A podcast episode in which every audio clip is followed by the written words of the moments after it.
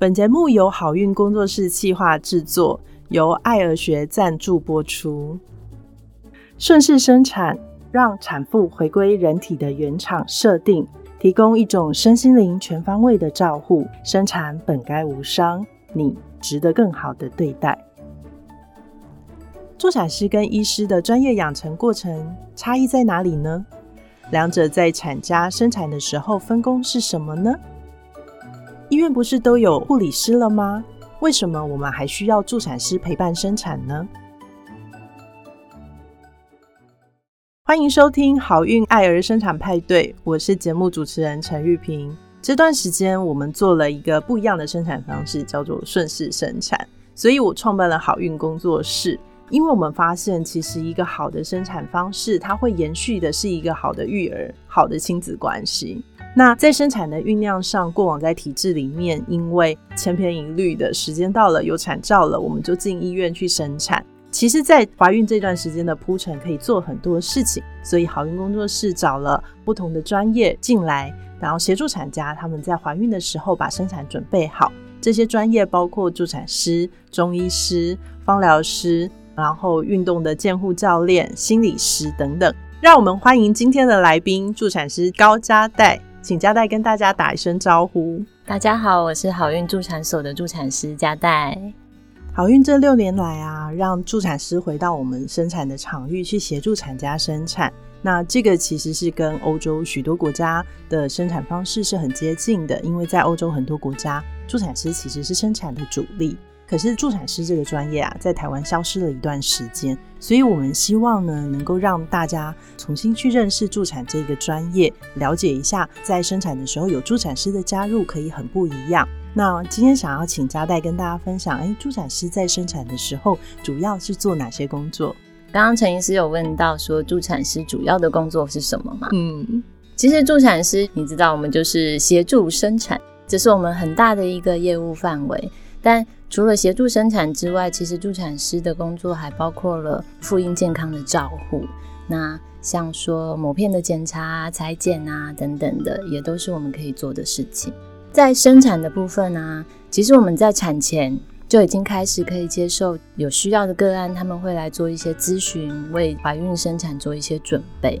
那么还有就是。怀孕期间的咨询啊、上课啊，还有基本的产检等等的，都是助产师可以做的事情。嗯，那我们还会协助产家全家人，就是要一起参与生产的这个家庭，所有的成员做好充足的准备。那么包括呃，比如说可能有大宝的家庭，然后有伴侣的家庭，或者是有亲朋好友想要一起参与的，或者是有家里有毛小孩的家庭。那我们都会一起来做一个完整的准备，包括环境的设置啊、心理的准备啊、物品的准备等等的。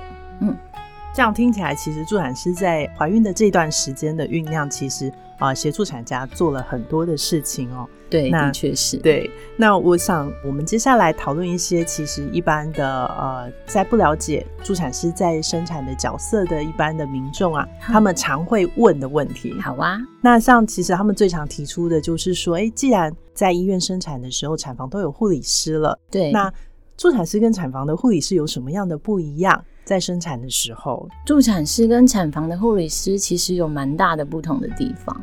一般就是准备要待产的家庭，都是进到医院去之后，才会开始接受护理师的一些照护啊、评估等等的。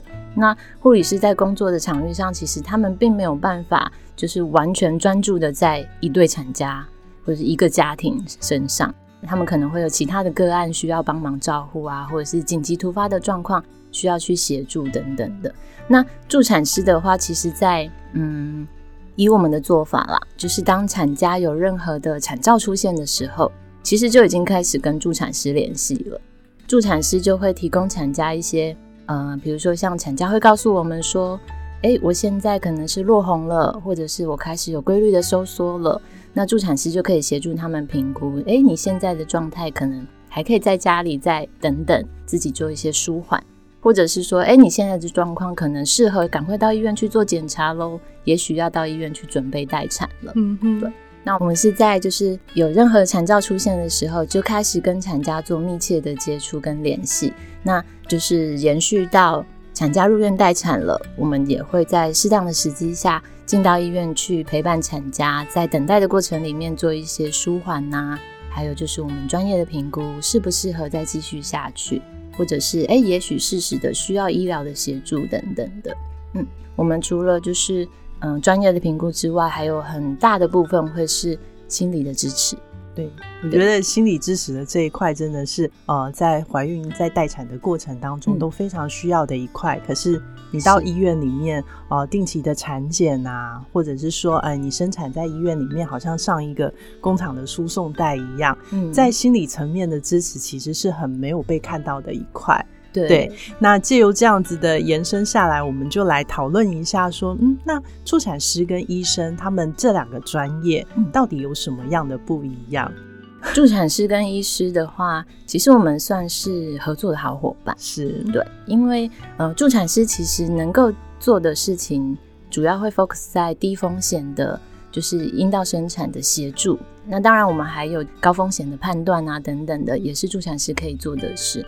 但如果一旦风险提高了，需要更多的医疗协助，比如说药物啊，或者甚至是手术等等的，那我们可能就会需要仰赖医师的专业。嗯嗯。呃，在我们节目播出之前呢，我们有问一些粉丝有什么想要问助产师的问题。嗯，那我发现破水这件事情对很多来讲是一个很大的议题，因为好像破水了之后，家人都会要他马上把小孩生出来，因为破水好像是一个呃危险的状态。可是其实我要先讲，破水对我们来讲，它只是产兆之一。那呃，就有粉丝问说，那破水的时候，呃，他可能有接触过助产师，助产师就教他要怎么观察。可是他说，在医院的处理方法是马上要躺在床上不能动，要装机器。对。那我想借由这样子的案例，呃，请嘉代来跟大家分享一下，在破水的处理上，呃，去让大家知道说，哎，什么时候要叫医生来介入处理，一起照顾这样子。好。那当产假如果是先破水的话，其实我们助产师很多的，就是我们基本上会指导的方式，大概就是，哎，提醒他说，那你现在感觉有没有开始子宫收缩了，或者是你觉得阴道有没有东西掉出来，比如说脐带啊，比较明显的物品之类的。那如果没有的话，我们就会请产假。如果你是自己还在家里等待子宫就是收缩起来的话。我们就会请他观察你的产程有没有开始启动了，子宫有没有开始收缩了，还有就是宝宝的胎动，嗯，对，有没有维持就是正常频率的胎动啊？还有就是关注产妇自己的体温的状态，有没有体温上升的情形？因为医疗院所他们会让产妇在破水之后就开始躺在床上不能动，或者是要赶快催生了，要赶快生出来了，主要是因为就是他们会担心。脐带脱垂的风险，对，而且我觉得在医院里面，就如同刚刚我们在讲护理师跟助产师的不一样，护理师没有办法一对一的陪伴，对，那在这个时候，他只能靠机器去提醒他说，哎，胎儿心跳有没有变化？对，所以当护理师在照顾产妇的时候，没有助产师在场一对一的陪伴的时候。他只能靠机器，所以他只能把它绑在床上。没错，所以我觉得，呃，这个提问很好，因为呃，这个也显示了说，我们在照顾的人力上，如果没有办法一对一的陪伴的时候，它会有它的限制。那这个限制来到产家身上，就变成要把你绑在床上，绑着机器这样子。对其实就很像说。就是如果你真的是一条工厂的输送带的话，你就是一个人雇一大块区域，那你没有办法专注在每一个品相的细致的部分。对，可是助产师在做的事情就有点像是手做精品的感觉，真的。对，我们就是很细心的一对一，然后把一件事情做好，做好这样子。嗯嗯。那另外还有一个问题就是，其实现代呃女性因为可能在职场上的表现都呃越来越呃突破了那个天花板这样子，所以等到她们决定要生产的时候，很。很容易就进入所谓的高龄孕妇或产妇。那大家对于高龄这件事情其实非常的在意。那所以也有粉丝提到说，呃，高龄这件事情是不是限制了她不能做居家生产这个选项？然后就是说这样的情况，呃，就是一定要去医院吗？那助产师在对于高龄这件事情的协助有没有什么不一样？这样子？其实高龄呢，嗯，因为助产师会做风险的评估嘛？那确定说，哎，这个个案是低风险的状态，我们才能够接他居家生产或者是在助产所生产。那年龄其实只是我们评估的项目的其中一个很小的点，对，这只是参考用的，我觉得，对，主要还是要看这个产妇她个人的状态，她的身心的状态是不是已经准备好了，还有就是。呃，她本身有没有内外科的疾病啊？还有她在怀孕的过程里面，是不是身体有非常剧烈的变动跟变化？比如说非常严重的水肿，或者是血压啊，嗯，血糖啊。有异常的数值等等的，嗯，这才是评估的要点。是，所以其实从佳代的回答，我们也可以知道，助产这个专业其实它在医疗方面，呃，他非常知道什么时候是低风险，什么时候是高风险的这个界限。那我们在合作的过程当中，当助产师在临床上发现了，呃，这个产妇从低风险变成高风险的时候，他就会呼叫医生，一起来加入照顾的。行列，所以大家对于风险这件事情的重视，其实是可以让这两个专业有好的合作的关系的时候，他们是可以加入一起讨论，然后可以不那么担心的一件事情。对，那接下来我们想要讨论一个呃大家很在意的鉴保给付的这件事 情，就是因为大家对助产这个专业的陌生，嗯，然后会。提出的疑问说：“那助产师如果来接生的话，是他有鉴保给付吗？我需要准备多少钱？嗯，我想我们好运做了这几年来，因为我们有额外的啊收了一笔赔偿的费用，这样子，所以在钱的这上面，呃，我们要怎么样回应粉丝的提问？嗯嗯，好，那目前就是健保有给付的点数，关于是医师专业人员的部分，其实接生它就是接生这个。”专业的动作，对对，那还有就是你在接生过程中可能会用到的一些耗材啊等等的给付。可是，嗯，助产师做的事情其实不只只是接生而已，对，而是我们是花了非常长远的心力在协助一个新生的家庭诞生。那在这么长的时间里面，包括。呃，待产过程中可能会有很长时间的陪伴，那还有评估啊，或者甚至是适当的转介等等的，这些其实是健保给付看不到的东西。对对，那那现在就是，嗯，台湾的医疗有一个很吊诡的情形，就是很多人会追求 CP 值。对我希望以最低的报酬，那健保能够给付的。然后我不要再额外的花费，但我想要得到最高的品质。嗯，这是一个蛮真的也蛮吊诡的事情。我想要跟大家分享一下，因为我二零一六年去丹麦看他们的生产。对，那呃，当然我也会问到他们国家对于生产的给付。嗯，这个数字给大家参考一下，在二零一六年的时候，用丹麦的钱来换算，就是说一个居家生产，国家给呃助产师的钱换算成台币是七万多块钱。那今天如果在医院生产，因为他们医院里面的生产都是我们现在推的这样子顺势生产的方式，国家给一个产妇就是给予医院的给付，其实是将近十万块。那其实跟台湾的给付有蛮大的差别。那这也是为什么我们好运这些年来。哦，做这样的生产方式对于产家会有额外收费的原因，其实我们是蛮希望国家可以看到产妇这一块的需求，去把完整的生产的模式建立起来，然后给予呃我们在。呃，健保上面一个更好的给付，那我们当然就可以提供给每一个产家这样子的品质的服务。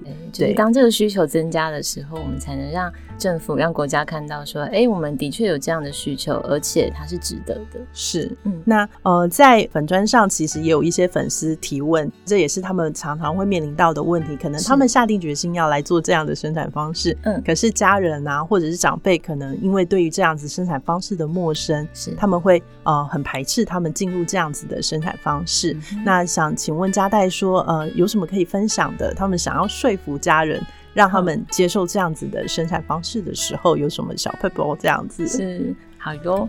嗯，其实生产对我们来说，它是一件非常自然的事情，它自然而然会发生的。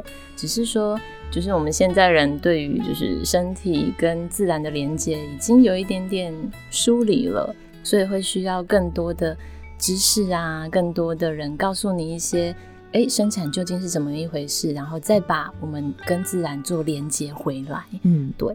那如果生产是一件很自然的事情，而且我们的顺势生产其实并不是一昧的执着于我一定不要医疗的介入，我一定不要身体的破坏，我一定要完全的自然，而是我们在顺着一切的情势，顺着身体的发展、产程的酝酿的过程里面，我们会去聆听身体的声音。当身体、当宝宝告诉我们说：“哎，我的确需要一些帮助”的时候，我们是不排除医疗这么棒的协助的。是的，对。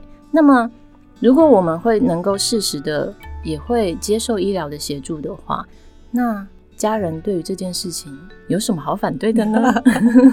我就会有很多的问号出现。是对，而且我也想要分享一下，就是说，其实现代的产妇，现在在生育年龄的这一段，呃，他们的父母其实面临的就是大量的呃。从家里移转到医院的生产是，然后也是一种对科学的崇拜，所以其实呃，他们的长辈如果要说服的话，我其实都蛮鼓励他们去跟爸爸妈妈去聊，他们当时在生这一代的年轻人的时候，面临什么样的场景？我觉得这是两代对话一个开启的一个很好的空间，这样子的确是。那。呃，今天谢谢嘉带来跟我们分享助产师的这些工作内容。谢谢。那我们这一集啊，我稍微让大家知道了助产师跟护理师、产房护理师工作上有什么差别。那也知道了助产师跟医生其实他们在生产的现场是可以共同合作的，他们的养成其实都有。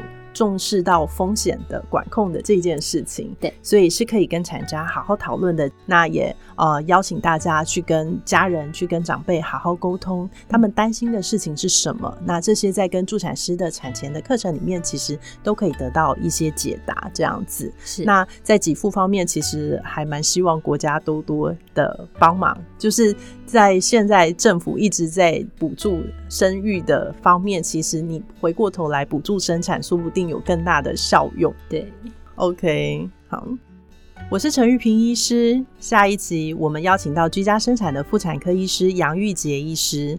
如果喜欢我们的节目的话，请订阅并给我们五星好评哦。我们下次见。